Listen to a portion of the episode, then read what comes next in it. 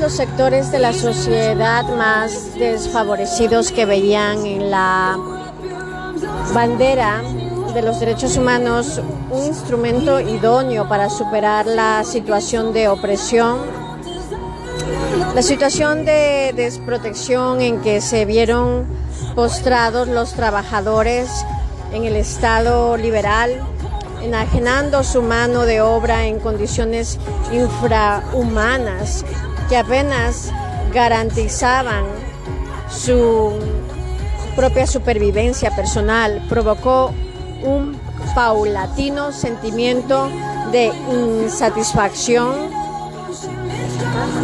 con respecto a sus formas políticas y de rechazo al lema de acción popular que en su tiempo representó la bandera de los derechos civiles y políticos. La democracia liberal comportó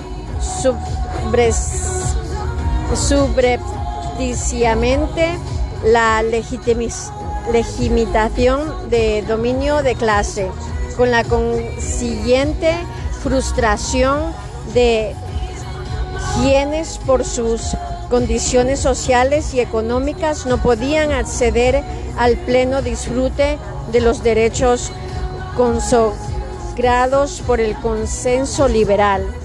El hombre fue tomado conciencia de sus necesidades laborales de vivienda y de salud y se fue forjando así la idea de los derechos sociales. Esta idea encontrará pleno eco a partir de mm, su consagración en la Constitución mexicana de 1917 y en la de Weimar de 1919. Ambos textos reflejan el consenso social demócrata. Esta representa un acuerdo social para conjugar el disfrute de los derechos civiles y políticos con el de los derechos sociales, que en cierto modo constituyen la, base necesaria para la generalización del disfrute de los primeros. El tránsito del consenso liberal al consenso social demócrata, consolidando formulaciones del derecho, diferentes muestras a las claras al carácter relativo. Perdón, lo siento mucho.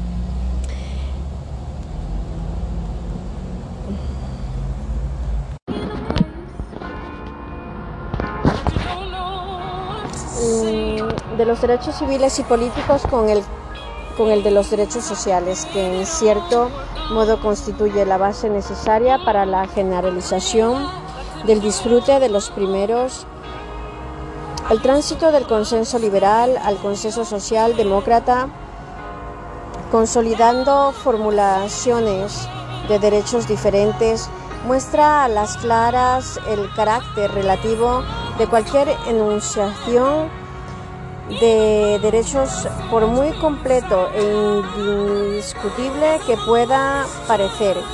También por consiguientes de la Declaración Universal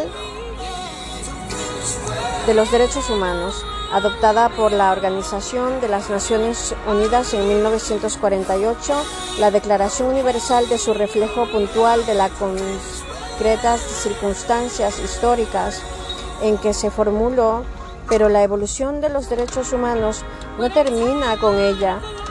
Posteriormente a ella se vislumbra una línea de evolución de nuevos derechos vinculados a las reivindicaciones ecológicas, marginales, pacíficas, etc. La crisis del estado de bienestar y la revolución tecnológica, el primero ha llevado a tomar conciencia de la insuficiencia del modelo ansiológico consumista predominante a los años 60, propiciando la búsqueda de una calidad de vida más auténtica vinculada al desarrollo estrictamente personal del individuo, paralelo al nivel de desarrollo tecnológico. Aparece en la contaminación ambiental, el perfeccionamiento de la industria armamentística, los problemas del derecho a la intimidad personal, la desnaturalización de la libertad de opinión a través de la manipulación tecnológica de la opinión pública y la ingeniería genética en el dominio del espacio. No cabe en este ámbito cálculos ni previsiones porque nadie puede vaticinar el sentido futuro de la historia. Los derechos humanos se presentan en este sentido, con un contenido dinámico que, ido, que ha ido cambiando y que seguirá cambiando a lo largo del tiempo, dependiendo de los sucesivos consensos sociales que en cualquier caso constituyen su fuente de justificación. Son en este sentido un concepto histórico que revela su primera manifestación en la teorización de los epigonos de la ius naturalismo racionalista plasmadose en las declaraciones del siglo XVIII, que a su vez constituye su primer vehículo de incorporación al mundo jurídico formal. No cabe hablar de un contenido concreto de los derechos humanos, sino de un contenido mutable, dinámico, progresivo.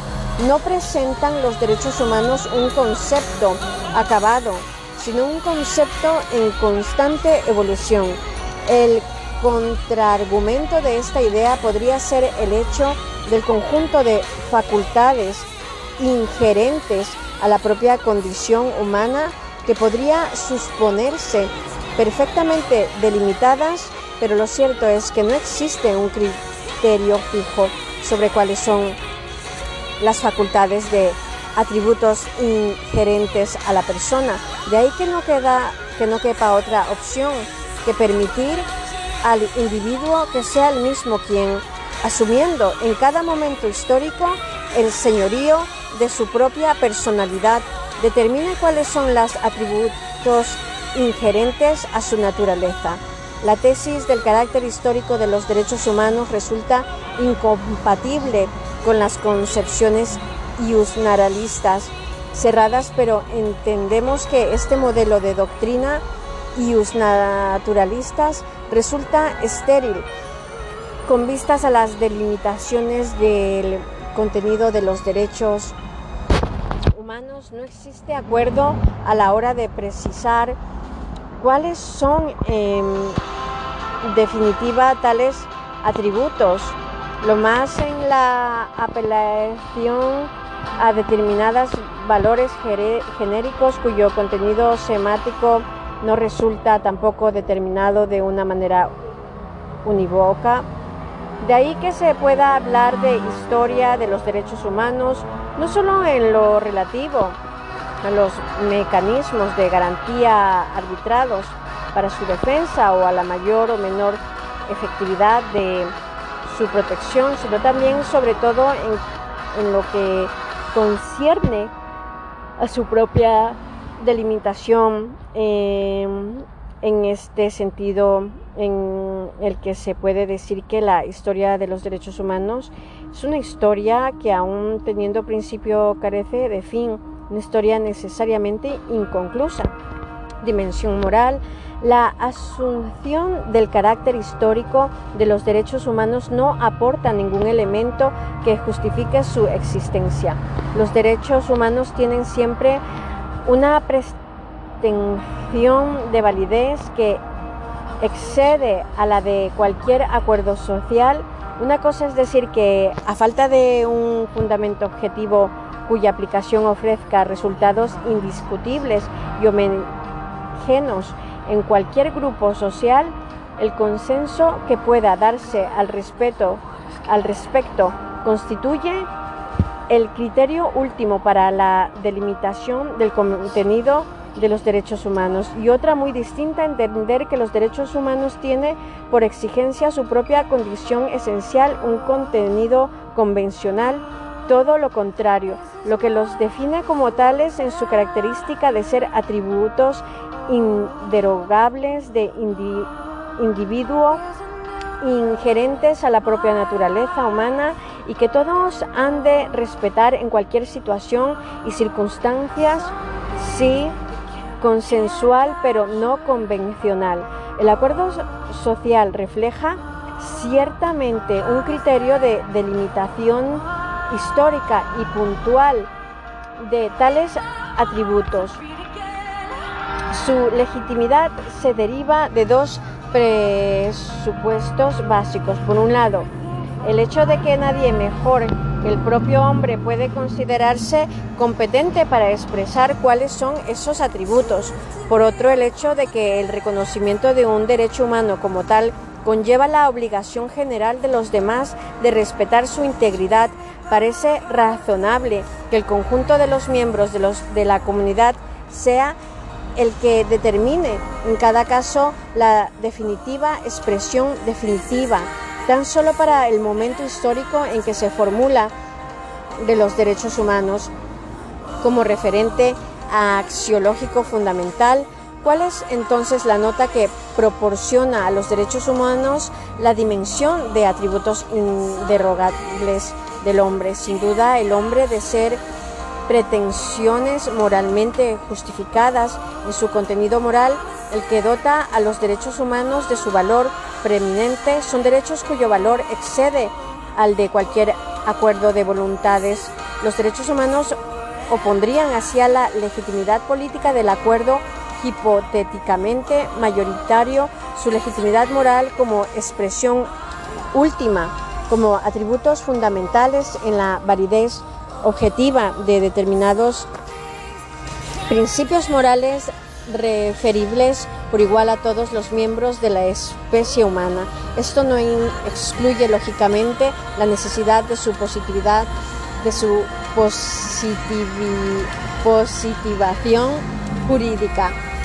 En este, la que dota a los derechos humanos de la garantía de su eficacia frente a la acción de poder político y de los particulares, y es si se quiere un elemento esencial en el plano de las garantías, pero no en el plano de la propia definición de los derechos humanos. La definición de los derechos humanos no guarda una necesaria dependencia de su positivación. Este es un elemento absolutamente accesorio con respecto a su identificación, si bien no con respecto a la garantía de su prevención, pero al hecho de que no se requiere la existencia de una norma jurídica como presupuesto para la identificación de los derechos humanos no supone que no se requiere la existencia de ninguna norma. Desde este punto de vista de los derechos humanos sería facultades o prerrogativas reconocidas al individuo por determinar principios morales que le permiten imponer a los demás un determinado comportamiento activo o pasivo, imposición que en sí misma no llevaría necesariamente aparejada la exigencia jurídica de su realización por parte de nadie, pero que doctoria a sus titulares de la legitimidad moral para exigir el correspondiente comportamiento, habrá que concretar en definitiva qué tipo de principios morales son los que atribuye o reconocer los derechos humanos o los que en los mismos a qué acepción de la moral nos referimos cuando hablamos de principios morales que atribuye o reconoce derechos humanos. En relación a la moral se puede distinguir ante todo el plano individual y el plano social. Desde el punto de vista de la moral individual de los derechos humanos, dependerán en última instancia la propia convicción moral de cada individuo particular, lo que supondría optar por una aceptación inequívocamente relativa y variable de su contenido. En el ámbito de la moral social, es decir, del conjunto de condiciones que por una aceptación generalizada configura el código moral dominante en la comunidad social, de que se trate evidentemente la caracterización de tales principios morales desde la perspectiva de la moral social, incorpora a la identificación de los derechos humanos la dosis de incerteza que inevitablemente conlleva la remisión a la idea de moral social. Dada la imprecisión del concepto de aceptación generalizada que un último término de, de la define, solo tendría sentido la adscripción de los principios morales fundados de los derechos humanos al ámbito de lo que se ha venido a denominar como moral mínimo. Esto es el conjunto de condiciones comunes a todos los seres humanos en relación con obligaciones y facultades inderogables de individuo por su directa vinculación con la dignidad que expresa la común naturaleza de todos los hombres. Esta opción reducirá de manera muy significativa el ámbito de los derechos humanos. La aceptación de este criterio resulta en cualquier caso discutible por contraintuitiva. Ya desde su primera formulación, las doctrinas de naturalismo racionalista y en las declaraciones del siglo XVIII los derechos humanos no podían identificarse como derechos atribuidos o reconocidos por principios morales perfectamente identificables desde, ningún de, desde ninguna de las tres perspectivas referidas. Ellos nos obligan a asumir el valor estrictamente cualificatorio de la configuración moral de los derechos humanos, cuya virtualidad fundamental estricta en la justificación del carácter absoluto de la pretensión que suponen. Dimensión política. De esta dimensión política podemos hablar en dos sentidos. Por un lado, en los referentes a su origen y por otro a su consideración como criterio de legitimación de los órdenes políticos. En lo que a su origen respecta, constituyen las respuestas que el grupo social da a una situación reivindicada, existencia ingerentes a la naturaleza humana. Esta ciertamente es un elemento objeto, aunque no son exigencias concretas en cada momento.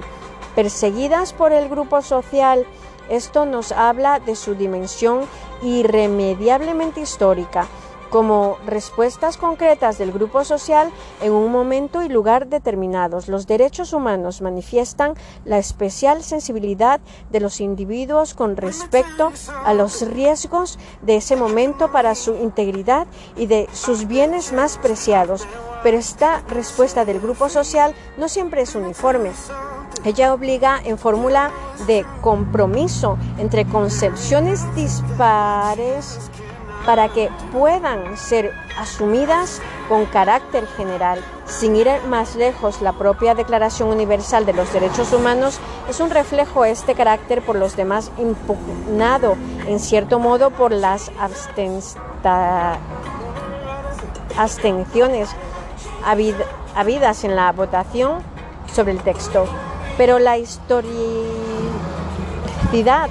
jurídica, en cierto modo, el carácter regional de muchas declaraciones que manifiestan la concreta sensibilidad de un determinado grupo social ante los problemas más acuacientes que pueden afectar a un concreto territorio, a la dimensión más profunda del ser humano, los procesos de regionalización permiten avanzar hipótesis en relaciones en la existencia de derechos humanos en ámbitos culturales concretos, tal como es el caso presentado en el seno del Consejo de Europa, Convención Europea de Salvaguardia de los Derechos Hombres y de las Libertades Fundamentales de 1950 o la Carta Social Europea de 1961.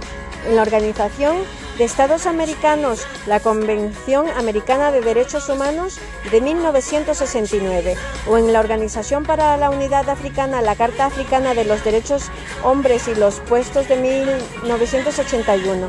La anterior demuestra el carácter necesario, relativo e histórico, no todos los consensos son iguales. La referencia a un consenso da cuenta únicamente de la confluencia de un conjunto de voluntades, pero no garantiza el absoluto la legitimidad del objeto. Habrá que determinar en cada caso si nos encontramos o no ante un consenso que pueda ser calificado como democrático.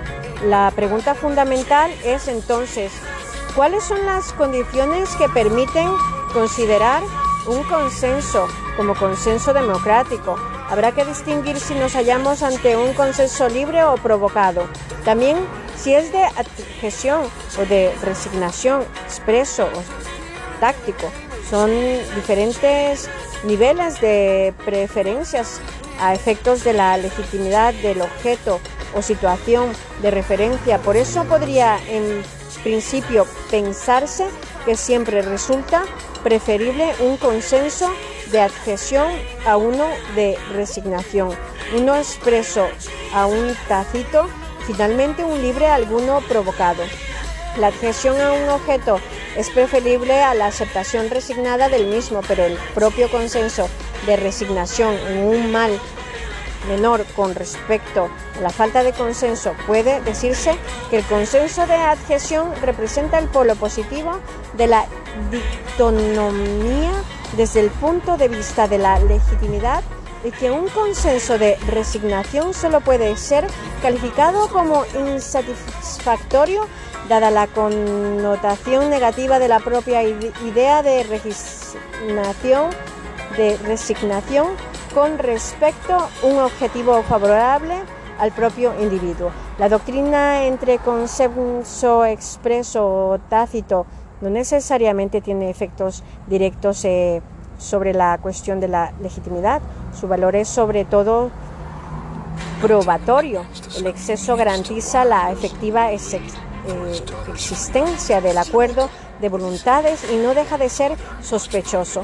En el consenso táctico, el dejar de lado la posibilidad de comprobarlo eh, fehacientemente, la dictonamía entre consenso libre y consenso provocado nos emplaza directamente al meollo de la cuestión relativa a la legitimidad de las diferentes formas formulaciones. Habrá que precisar con el máximo cuidado las condiciones imprescindibles para que un consenso pueda ser calificado como libre, pero es evidente que una situación de consenso provocado siendo idéntico los términos de la provocación, el consenso viene a probar que los individuos aún condicionados a la fórmula de sus voluntades no manifiestan un rechazo de objetivo que se les, que, se les pretende imponer. Los individuos aceptan que los derechos humanos en la formulación que desde fuera se les impone supone algún tipo de beneficio para su propio desarrollo personal. Todos los consensos en relación al contenido de los derechos humanos resultan necesariamente condicionados por toda una serie de factores culturales cuya influencia sobre la información de la voluntad de individuo es inevitable. Hay otros tipos de condicionamientos económicos, sociales, sobre todo, que si resulta perfectamente eliminables, lo que garantizaría evidentemente mayor dosis de legitimidad de acuerdo social sobre los derechos humanos. Además, no todos condicionamientos culturales son no eliminables.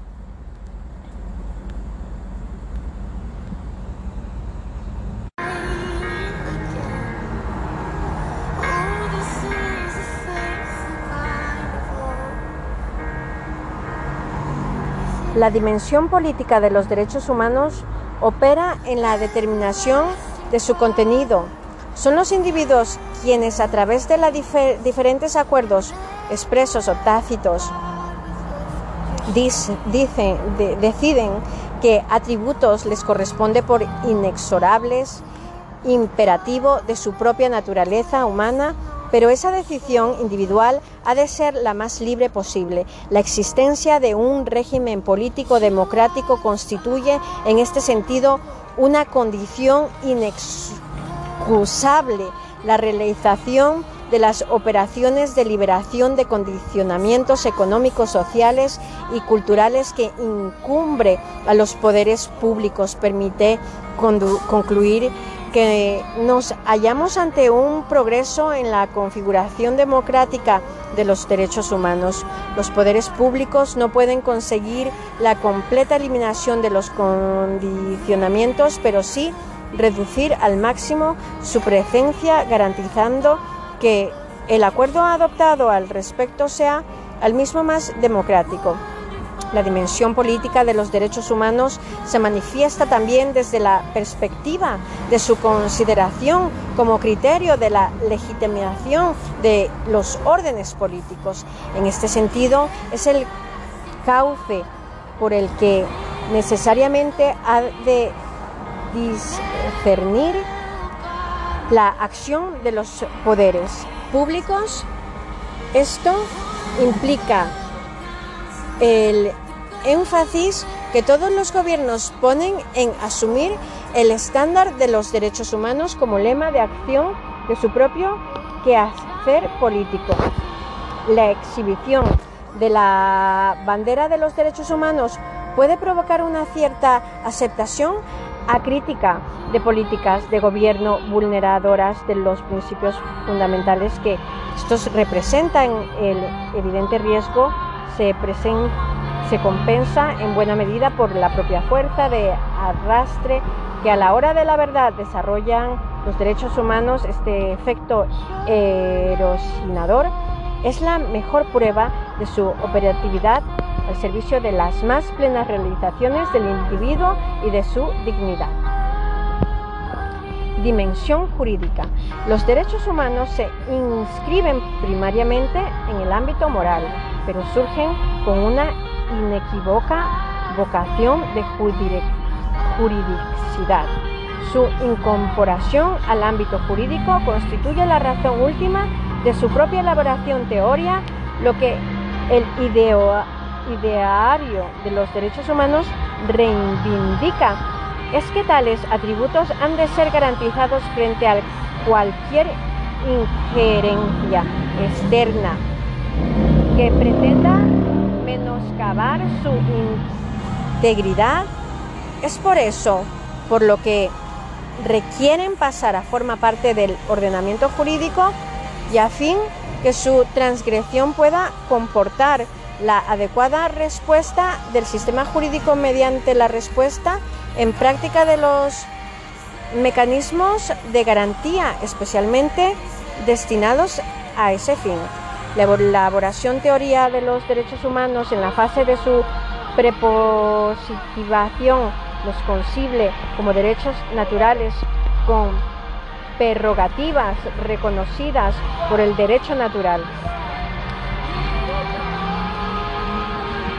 Es además inconcebible desde el punto de vista teórico la existencia de ningún derecho que no venga reconocido por una norma puesta que derecho y norma. Son dos conceptos necesariamente interdependientes, pero ahora la norma reconoce los derechos humanos no desde el derecho natural, sino como una disposición para regulación de la vida social y incorporación del derecho positivo convierte los atributos esenciales del individuo en jurídicamente exigibles de hechos. Los derechos humanos lo son con independencia absoluta de su incorporación al orden jurídico.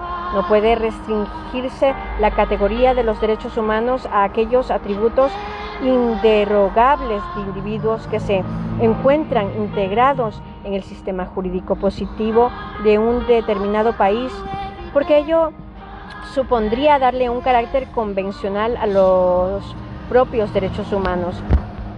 Los ordenamientos jurídicos constituyen realidades convencionales, los derechos humanos apuntan con el contrario a un objetivo más elevado como es la salvaguarda de los atributos esenciales del individuo. Su existencia no puede depender de un correcto grupo social que decide incorporarlos en un sistema jurídico. Pero los derechos humanos solo alcanzan la plenitud de su sentido cuando pasan forma, a formar parte del ordenamiento jurídico, la incorporación de los derechos humanos al ordenamiento jurídico permite una realización más plena y segura de las facultades y prerrogativas inherentes a la naturaleza humana, pero muy incorporada al orden jurídico que, que, puede estar en el derecho humano, esto no le hace inmune a las intrínsecas limitaciones derivadas del hecho de ubicarse en un sistema axiológico determinado, que a partir de este momento pasa a integrarse en todo o, es, o en parte en el sistema jurídico y con sustancia a la propia categoría de los derechos humanos en su consideración de potencial, pero siempre trae aparejada la correspondencia correspondiente necesidad de la limitación de su realización de la diferencia esencial desde el punto de, de vista de la operatividad de los mecanismos de garantía correspondientes entre derechos civiles y políticos por un lado y sociales por otro. Radica en la circunstancia de que estos últimos entran en conflicto siempre con un determinado valor, al menos con el valor que representa el último, determinó, el último término, el coste económico de su realización. De aquí se puede concluir que los derechos civiles y políticos son limitados porque se encuentran potencialmente en conflicto con otro derecho o valor estimable. En cualquier caso, hay que concluir con su incorporación al ordenamiento jurídico positivo garantiza en buena medida su efectiva protección.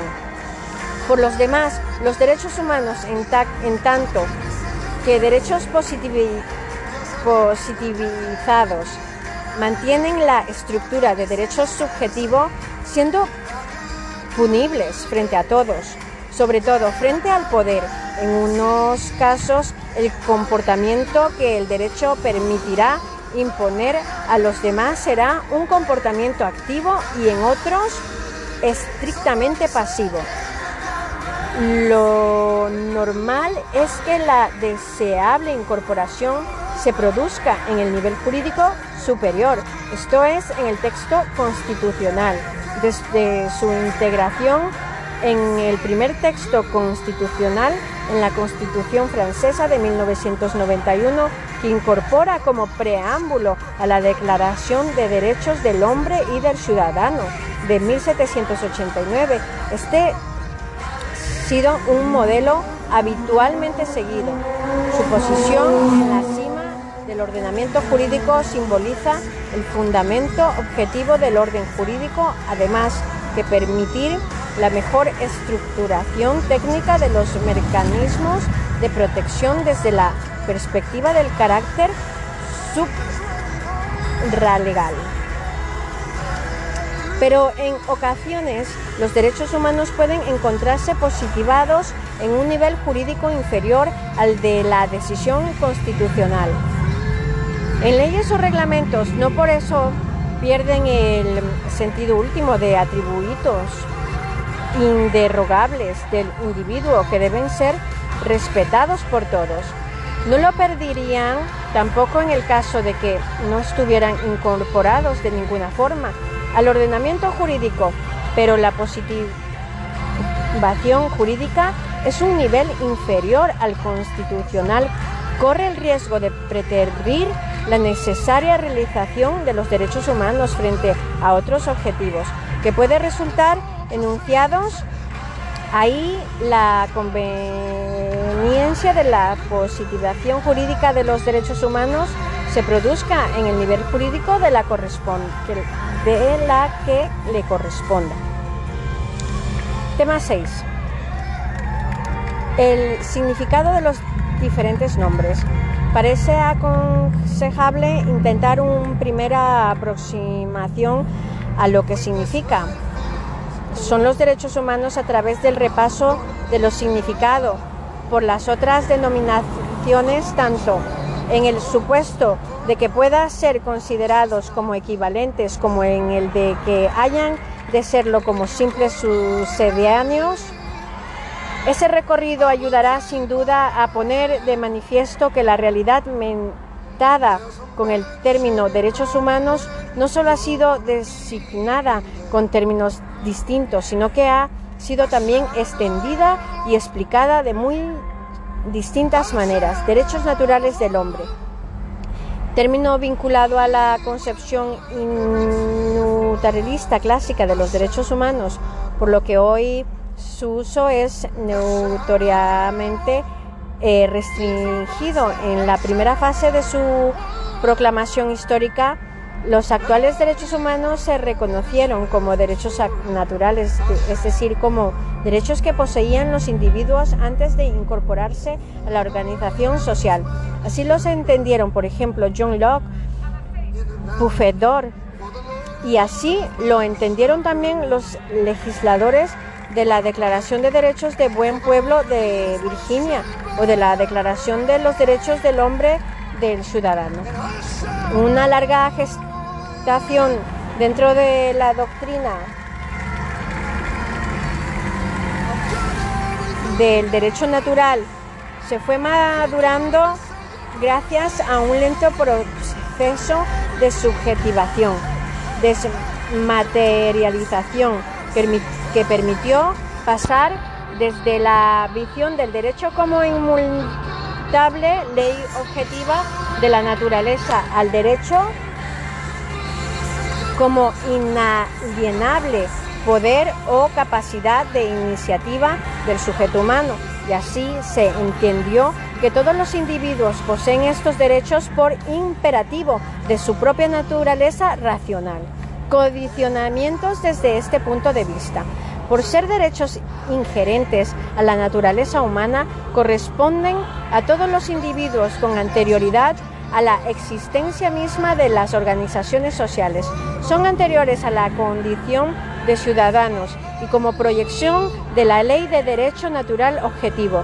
Tienen en sí la fuerza, el carácter jurídico propio independientemente de estatus jurídicos posteriores su existencia se sustrae a, las decisiones de soberanos políticos, aun en los casos de negación de su existencia, por este tienen originaria preeminencia o supremacia jurídico-política sobre la voluntad del derecho de soberano. Son así referencia crítica de la legítima de su ejercicio del poder son innatos en consecuencia de proclamación en un acto de reconocimiento de su existencia en comportancia de nunca una declaración constitutiva, vocación revolucionaria. Intenta la transformación radical de las bases de la organización política mediante la implantación del principio de legitimación democrática y consensual del poder y la correlativa negación de los criterios de legitimación tradicional religiosa. Su calificación como doctrina de contrarrevolucionaria o conservadora solo puede deberse a un simple error de perspectiva histórica o a un uso ideológico del lenguaje. Pero ese originario vocación no impidió a los hombres que intentar utilizar los objetivos y argumentos de ius naturalismo y de los propios derechos naturales para atrincherarse en posiciones ventajosas que habían conseguido contribuyendo a que el ideal revolucionario se convirtiera a un instrumento de consolidación de estructuras de poder que entorpecían los inevitables cambios sociales y que terminaron exigiendo nuevas actuaciones revolucionarias. El término derechos naturales terminaría siendo víctima de un progresivo desuso y hoy ni siquiera es utilizado por los pensadores que mantienen una clara concepción de ius naturalista de los derechos humanos y una denominación que representa una ventaja no desdeñable. Sin embargo, proclama explícitamente, explícitamente la independencia de la validez política y jurídica de los derechos humanos respecto de los decisiones de los gobernantes. Derechos públicos subjetivos. Se extiende este grupo de derechos dentro de la doctrina ius publista gemática que de fines del siglo XIX, pasando posteriormente a la doctrina italiana. Originalmente este nombre concreta la pretensión de convertir a los derechos naturales de la revolución liberales de, del siglo XVII en, categoría, en categorías jurídicas políticas consustanciales a los estados de derecho, derechos públicos subjetivos, eran ámbitos de libre actuación que el Estado reconocía a los ciudadanos eran autolimitación que el Estado ponía al ejercicio de su poder soberano.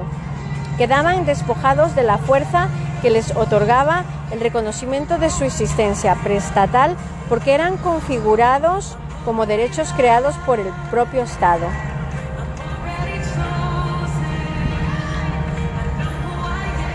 Libertades públicas. Originalmente esta expresión fue incorporada en lenguaje de los derechos humanos por la doctrina francesa de derecho público del comienzo del siglo XX, pero se utiliza durante el siglo XXI, perdón, XIX, mientras que para unos autores es una apreciación del todo equivalente de los derechos del hombre y del ciudadano. Para otros, el uso de una designación parcialmente concurrente con esos derechos. Precisamente en aquellos que reúnen estos dos requisitos, ser manifestación del principio básico de la libertad, contar con un desarrollo normativo que garantiza el respaldo de una suficiente protección jurisdiccional. Históricamente este nombre va a tener un significado especialmente apto para designar aquellos derechos que institucional, institucionalizaron la existencia de espacios jurídicos en los que los sujetos privados disponen de plena autonomía frente a la iniciativa de la acción estatal, refuerzan el punto de vista que explica los derechos humanos desde la óptica del Estado liberal de derecho como espacios de libertad individual que el ordenamiento jurídico pone al abrigo de las posibles intromisiones de la organización estatal. En el último término sería, según J. Rivero, aquellos derechos del nombre a los que el reconocimiento estatal ha hecho pasar el plano de derecho natural al plano de derecho positivo. Derechos fundamentales.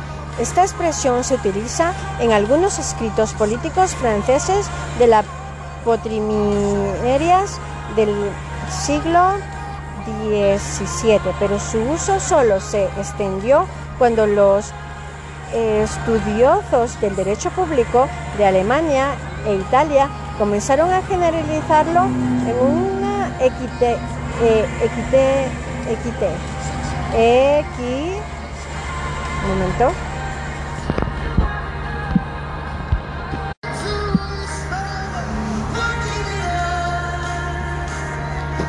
Así que con derechos propiamente dichos, porque el ordenamiento jurídico los ha reconocido como tales y son fundamentales, porque ese ordenamiento los ha dotado de un rango y fuerza especialmente reforzados, nos encontramos ante el riesgo de contribuir a dar carta de ciudadanía a una oculta pervención semática mediante la que puede llegar a consagrarse el punto de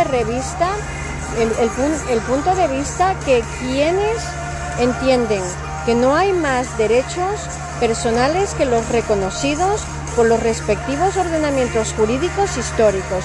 Por eso es importante no pasar por alto la inevitable diferencia de extensión que se da entre los objetos designados por los hombres, derechos humanos, derechos fundamentales, cuando tales nombres son utilizados en su significado más propio y genuino en efecto. Si es fiel a este significado, habrá de reconocerse que ni todos los derechos humanos han, han llegado a ser siempre también derechos fundamentales, ni estos han sido siempre humanos en su totalidad.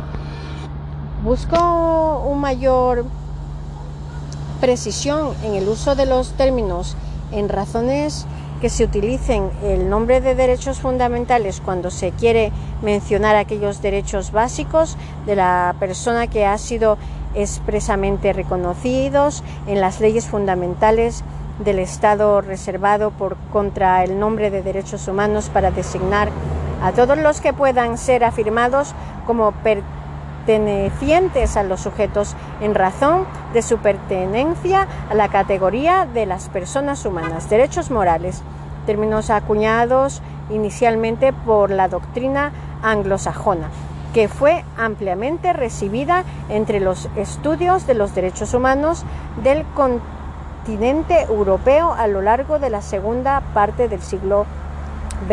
Su uso no ha entrado todavía en el campo de las declaraciones ni en el de los otros documentos de reconocimiento o protección. Pone de relieve una peculiar caracterización de los derechos básicos de la persona sin abrigar el propósito de introducir una nueva denominación que termine sustituyendo a las tradiciones.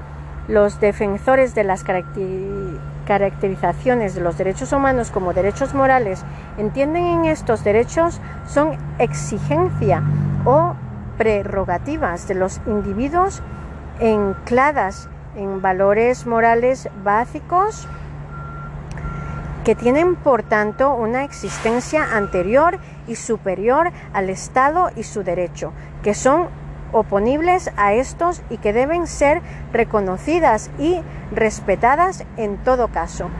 En base a esto, varios aspectos deberían ser abordados. En primer lugar, la raíz o fundamentos de los derechos básicos de las personas este, está el reino de los valores morales, como lo que su validez ética se independiza del efectivo reconocimiento de los ordenamientos jurídicos. En segundo lugar, al tener una validez no dependiente de, una regulación jurídica, mantiene una evidente superioridad,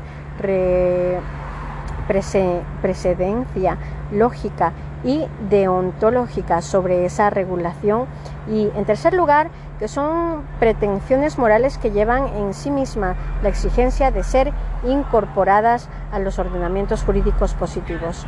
Sin embargo, es una expresión que despierta bastantes insatisfacciones y recelos, sobre todo porque termina desembocado con frecuencia en una concepción de los derechos no menos metafísica y ahistórica que la tradición de un, naturalismo, pero también por su propio carácter paradójico, que ya no parece razonable defender la tesis como se hace a menudo, desde planteamiento que parte del dogma de una radical separación entre el derecho y la moral, derechos humanos. La expresión es hoy un lugar común del discurso público, no solo en el ámbito del debate político, sino también en el terreno de las reuniones científicas, las actividades culturales, los movimientos sociales o la sección de poselitismo religioso. La propia generalización de uso ha conducido hasta una acentuada indeterminación del contenido probablemente no por el simple hecho de la generalización, sino más bien por la carga sentimental e ideológica que suele lastrar a ese uso. En un término que se ha convertido en una especie de percha, en la que se cuelgan los más dispares y esta contrapuesta significados y esto hace que haya llegado a ser un nombre realmente ambiguo y multivoco. Parece que en general los derechos humanos pretenden designar a aquel conjunto de facultades o poderes que le corresponden a cada uno de los miembros de la especie humana en razón de su propia humanidad. Se quiere designar, por tanto, no a los derechos que cada uno tiene en virtud de la peculiar regulación establecida, sino aquellos otros que todos los individuos tienen. Los actuales derechos humanos conservan la inspiración básica que animó a la doctrina clásica de los derechos que tienen todos los hombres como dotación originaria de su propia naturaleza. Son entendidos también, por tanto, como facultades o poderes de actuación individual como derechos subjetivos originarios que constituyen un muro de contención frente a cualquier posible intromisión arbitraria de los gobernantes, que esos poderes, facultades tengan naturaleza jurídica o simplemente moral, no preocupa por lo general en demasiado. En demasiado.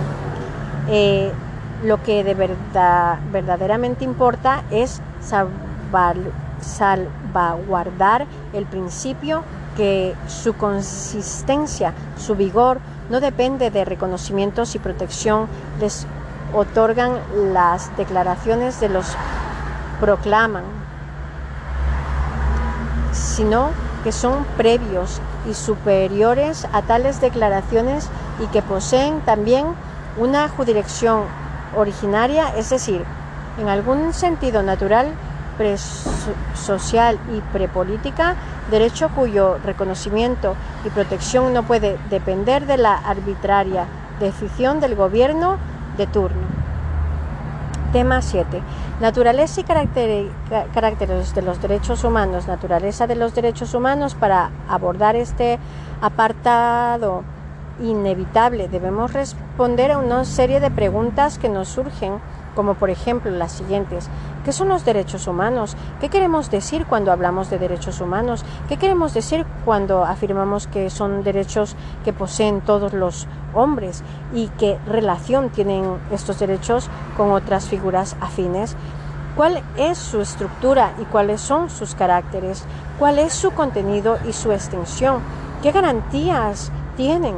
¿Son simples valores o principios generales o pertenecen al ámbito del derecho positivo. La caracterización de los derechos humanos es de por sí complicada y cuestionada y cada día más complicada y cuestionada. Los planteamientos y soluciones a las cuestiones planteadas son muy variadas, pues mientras algunos de los derechos son simplemente derechos subjetivos, para otros son derechos públicos subjetivos, otros consideran los derechos humanos como valores, algunos como principios generales del derecho, mientras que para muchos son facultades o poderes nacidos de las normas objetivas existentes.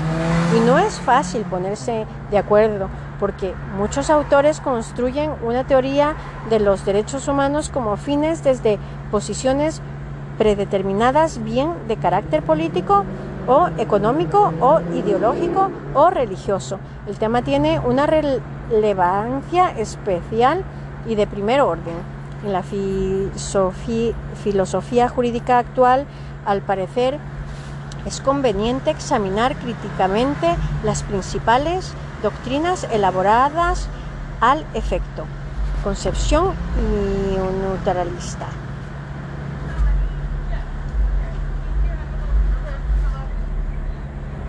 En la historia de la fisiología, del derecho del, derecho, las teorías jurídicas y, naturalistas, sobre todo el unilateralismo, entendido en sentido ontológico permiten explicar la proliferación de las doctrinas esencialistas o trascendentes de la naturaleza de los derechos humanos, la concepción y un naturalista los contempla como facultades intrínsecas del hombre, con independencia del hecho de su positivación. Así existen derechos fundamentales de carácter universal y superior al ordenamiento jurídico positivo dotados de plena juridicidad. Estos derechos están dotados de una pretensión de vigencia positiva y deben ser positivizados debido a la primacia que ostentan. Muchos filósofos españoles y extranjeros defienden este planteamiento caracterizado a los derechos humanos, según expresión de Fernández Galeano, como un orden superior, objetivo que puede ofrecer fundamentos de carácter universal y al que por consiguiente puede apelarse en todo tiempo y lugar en la actualidad quienes profesan el unilateralismo. Encuentran en tales derechos una adecuada manifestación de sus tesis al concebir los mismos como facultades del sujeto asentadas en un ordenamiento superior a la norma positiva, que es lo que les, les presta su universalidad y su intangibilidad frente al poder. Es evidente que todo derecho y por lo tanto los derechos humanos han de fundarse en una norma. Sin ella podrá hablarse de expectativa, deseo, interés, voluntad o incluso de fuerza, pero no de derecho en el sentido estricto del término. Y esta norma o es el ordenamiento jurídico positivo o es otro ordenamiento distinto del procedente del legislador. Repugna a la conciencia y la dignidad humana admitir que el hombre ostente o no los llamados derechos fundamentales. Depende tan solo de la vigencia de las normas que quieran otorgárselos, habrá pues que atender a la segunda posibilidad. Y como dice Bataglia, la afirmación de que existen algunos derechos esenciales del hombre no se puede separar del reconocimiento previo y necesario de un derecho natural. Otros autores de interés con planteamiento y unas, y unas duralistas son Pérez Luño y Andrés Ollero. La concepción ética, los derechos humanos como derechos morales, algunos autores recientes provenientes de la cultura jurídica anglosajona conciben los derechos humanos como derechos morales.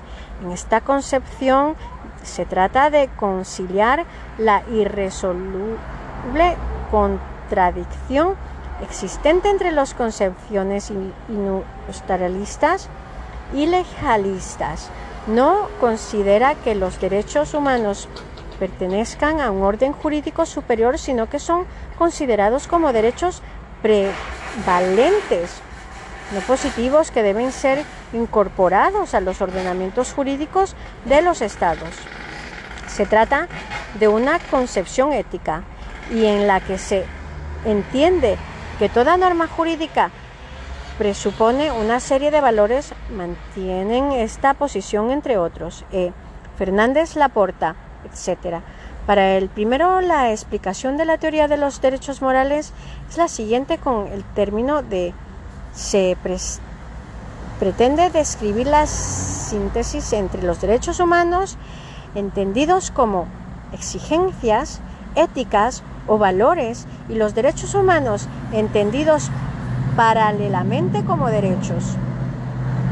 Calificativo morales aplicado a derechos representa tanto la idea de fundamentación ética como una, una limitación en el número y contenido de los derechos. Solo los derechos que tienen que ver estrictamente con la idea de dignidad humana puede ser considerado como derechos humanos fundamentales. El sustantivo derecho expresa la idea de que los derechos humanos estén a caballo entre las exigencias éticas y los derechos posibles